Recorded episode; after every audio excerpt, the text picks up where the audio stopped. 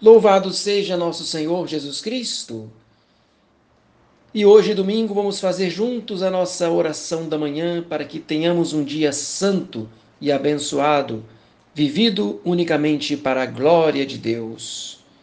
Meu Deus, eu creio que estais aqui presente, eu vos adoro e vos amo de todo o meu coração. Dou-vos infinitas graças por me haverdes criado e feito nascer no grêmio da Santa Igreja Católica. Por me haverdes conservado nesta noite e preservado da morte repentina, em união com os merecimentos de Jesus Cristo, de Sua Mãe Santíssima e de todos os santos, vos ofereço todos os meus pensamentos, palavras e obras para a vossa maior glória, em ação de graças por todos os benefícios que de vós tenho recebido e em satisfação de meus pecados.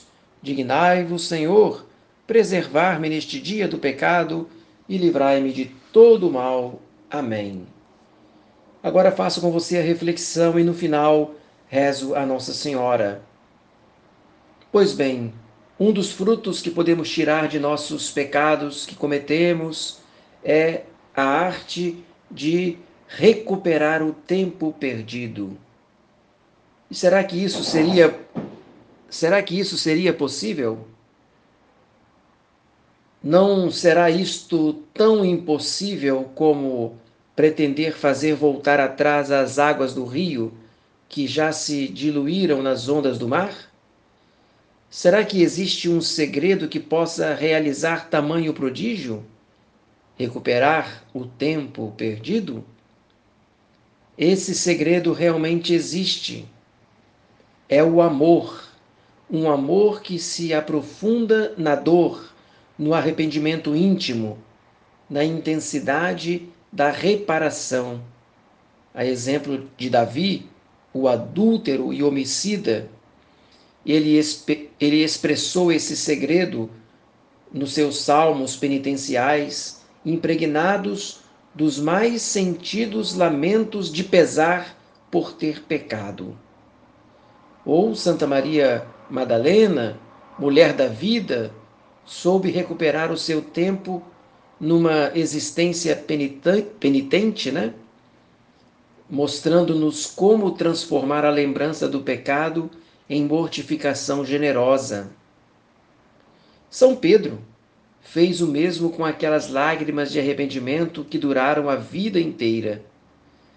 Até Santa Teresa d'Ávila, que passou por uma fase vivida na tibieza, também fez com seus protestos de amor, recuperou o tempo perdido quando escreveu, dizendo: Senhor, que durante uma hora, amando-vos, eu apague tantos anos que passei fingindo.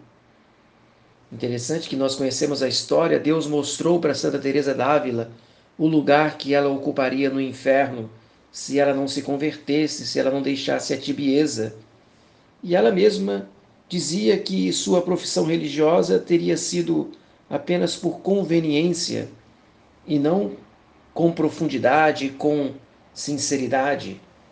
Mas ela recuperou o tempo perdido, tempo que passou fingindo em amar a Deus, mas depois amou ardorosamente.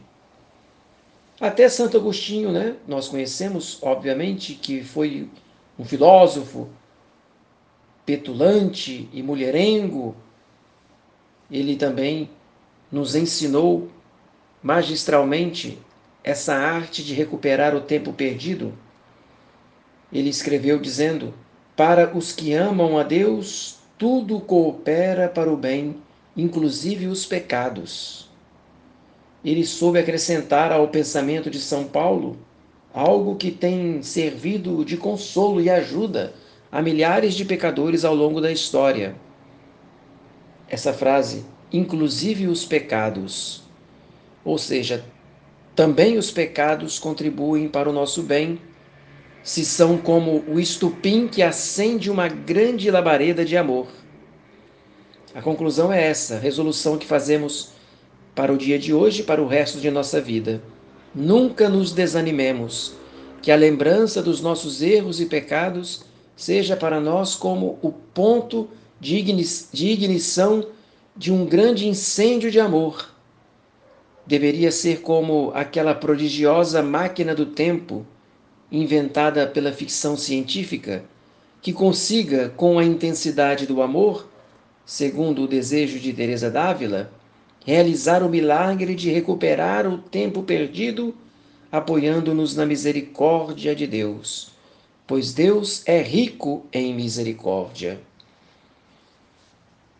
Que Nossa Senhora nos abençoe nesse domingo. Debaixo de vossa proteção nos refugiamos, ó Santa Mãe de Deus. Não desprezeis as nossas súplicas em nossas necessidades, mas livrai-nos sempre de todos os perigos, ó Virgem gloriosa e bendita. Desça sobre você, sobre toda a sua família, a bênção de Deus Todo-Poderoso, o Pai e o Filho e o Espírito Santo, que essa bênção permaneça para sempre. Amém. Tenha um ótimo dia. Salve Maria.